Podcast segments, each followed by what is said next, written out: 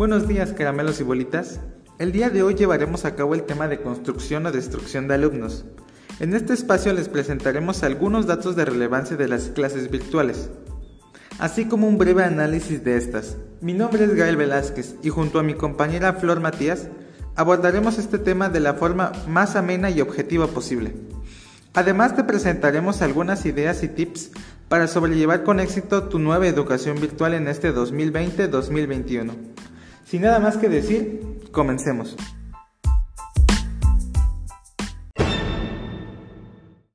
Empezando por su origen, las clases virtuales fueron adoptadas en casi todo el mundo debido al confinamiento que ocasionó el virus conocido como COVID-19 al inicio de este año. Las tecnologías de la información y la comunicación abren posibilidades en el proceso educativo, lo cual exige al docente y al alumno el conocimiento básico en manejo de software y programas de software educativos, así como una preparación y obligación del docente a adaptar su metodología, la cual domine su uso en la enseñanza, el aprendizaje y que posea los conocimientos mínimos que le permitan integrar y operar eficientemente con creatividad y autonomía. Estas herramientas tecnológicas como un recurso más en las áreas del desarrollo educativo, como ya mencionamos, es necesario que los docentes sean capaces de evaluar el software educativo, contenido multimedia y un uso correcto del Internet para obtener o crear material didáctico de calidad y construcción de nuevos conocimientos, pues sólo así podrá contribuir a una construcción correcta de conocimientos y el momento oportuno para la integración de la TIC. Un ejemplo de este puede ser Google Meet, Teams, Zoom, entre otros.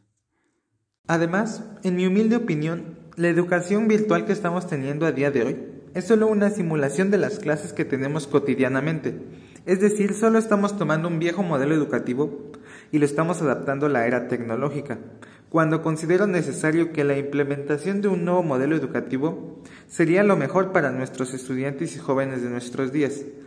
Y en este nuevo modelo propondría que iría de la mano de las TICs, además que sería más fácil y eficiente para un aprendizaje correcto. Una buena propuesta de mi compañero Gael.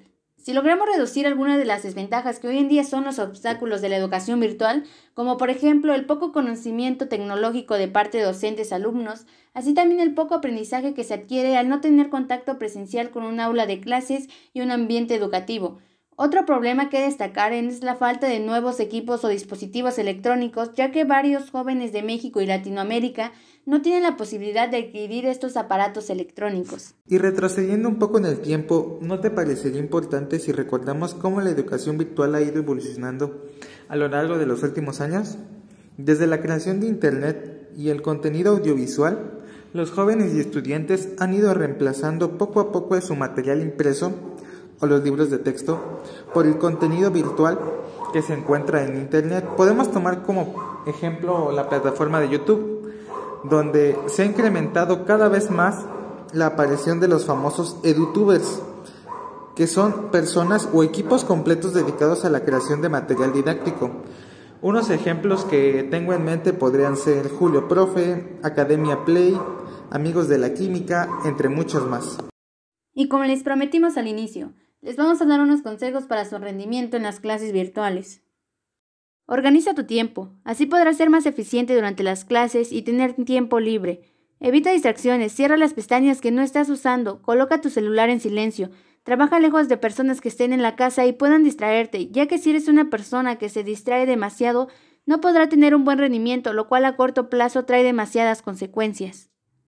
Aumenta tu productividad. Recuerda que tendrás plazos que cumplir, no te relajes demasiado por estar en casa. Puedes dividir tus tareas, al igual que los días de trabajo, para que hagas actividades distintas en periodos cortos.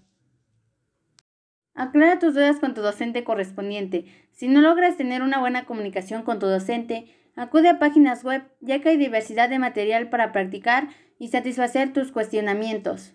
Como conclusión, el Internet ha generado grandes espacios de enseñanza y conocimiento para alumnos y docentes. En nuestra perspectiva, el objetivo principal es educarse. Este nuevo entorno de la educación a distancia no pierde su carácter educativo. Los estudiantes están en una aula, pero este es virtual. Ellos no se relacionan cara a cara, pero sí mediante los medios que están a su disposición.